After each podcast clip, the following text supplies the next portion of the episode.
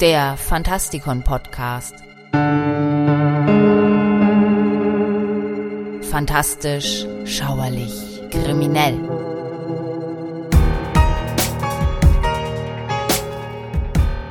Hallo Freunde draußen an den Radiogeräten und willkommen zu einem weiteren Beitrag in unserer Rubrik Helden, Versager und andere Ikonen. Heute geht es um Phileas Fogg in 80 Tagen um die Welt.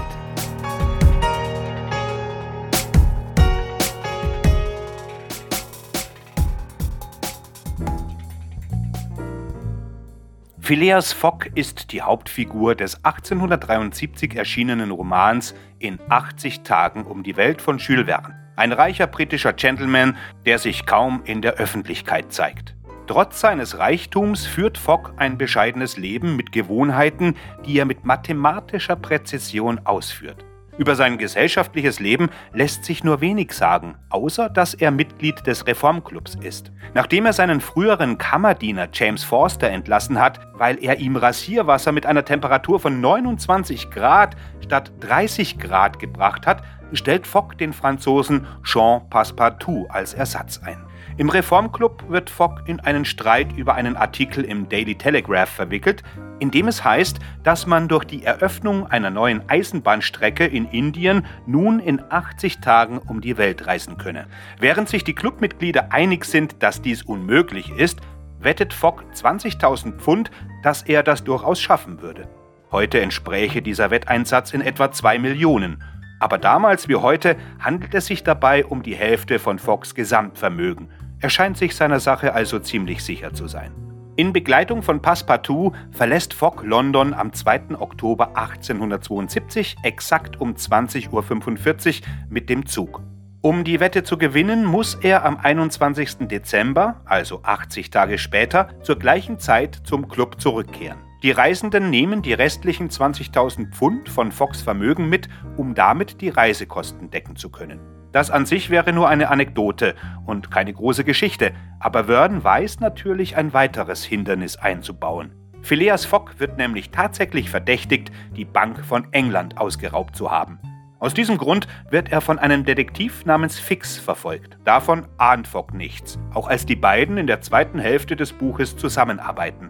Fix hat ein natürliches Interesse daran, Fogg ins Vereinte Königreich zurückzubringen. Vorher kann er ihn nämlich gar nicht verhaften. In Indien rettet er die verwitwete Prinzessin Aouda während der Beerdigung ihres Mannes vor Sute und sie begleitet Fogg für den Rest seiner Reise. Sie und Fogg verlieben sich schließlich ineinander und heiraten am Ende des Buches. Fogg, der sorgfältig jeden Tag in seinem Tagebuch festgehalten hat, glaubt mittlerweile, dass er am Sonntag zu Hause ankommt und seine Wette somit verloren hat. Fast zu spät entdeckt er seinen Denkfehler. Er hat nämlich vergessen, seine Zeitrechnungen mit dem Überschreiten der Datumsgrenze abzugleichen. Er gewinnt seine Wette also doch. Als eine viktorianische Abenteuergeschichte könnte man das alles einfach so stehen lassen.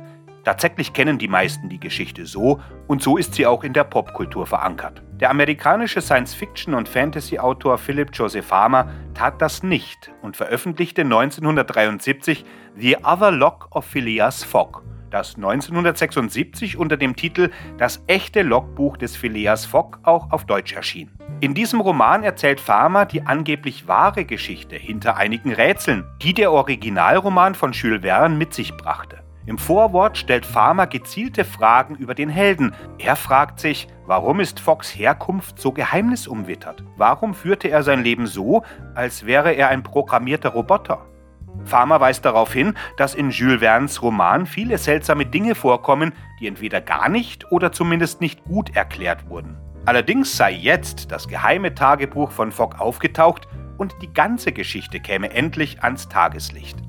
Das ursprüngliche unkomplizierte Abenteuer aus dem viktorianischen Zeitalter wird zur Tarnung für einen Teil einer komplizierten Verschwörung, die von einem geheimen Krieg zwischen außerirdischen Fraktionen angetrieben wird, die sich gegenseitig vernichten wollen.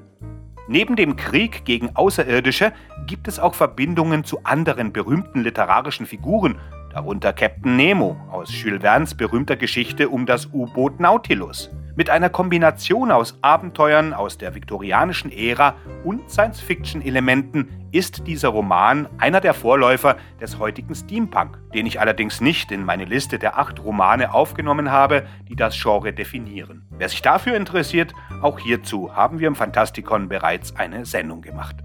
Ungeachtet dessen gelingt es Farmer in hervorragender Weise, Ungereimtheiten im Originalton von Vern aufzuspüren und dann ausgeklügelte Erklärungen und Abenteuer zu entwickeln, um zu erklären, was wirklich passiert ist. Er schildert große Teile der Weltreise im Detail und fügt neue Abenteuer hinzu. Zum ersten Mal verfilmt wurde der Stoff 1913 in einem deutschen Stummfilm, ist aber eher als Parodie zu verstehen. 2019 folgte eine weitere deutsche Adaption, ebenfalls eine Komödie, aber die wohl beste und berühmteste Verfilmung ist die von 1956 mit David Niven in der Rolle des Phileas Fogg. Pierce Brosnan spielte ihn in der Fernsehadaption von 1989 und Steve Coogan in der Disney-Version von 2004.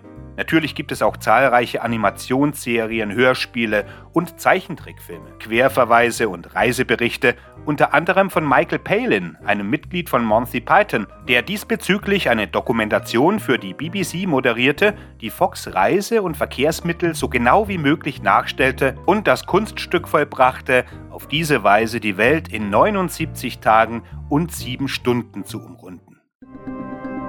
Interessante Geschichten im Fantastikon Podcast und im Magazin findet ihr unter fantastikon.de. Auf der Webseite findet ihr außerdem Buchbesprechungen und Kolumnen über die unterschiedlichsten Themen, die nicht im Podcast erscheinen.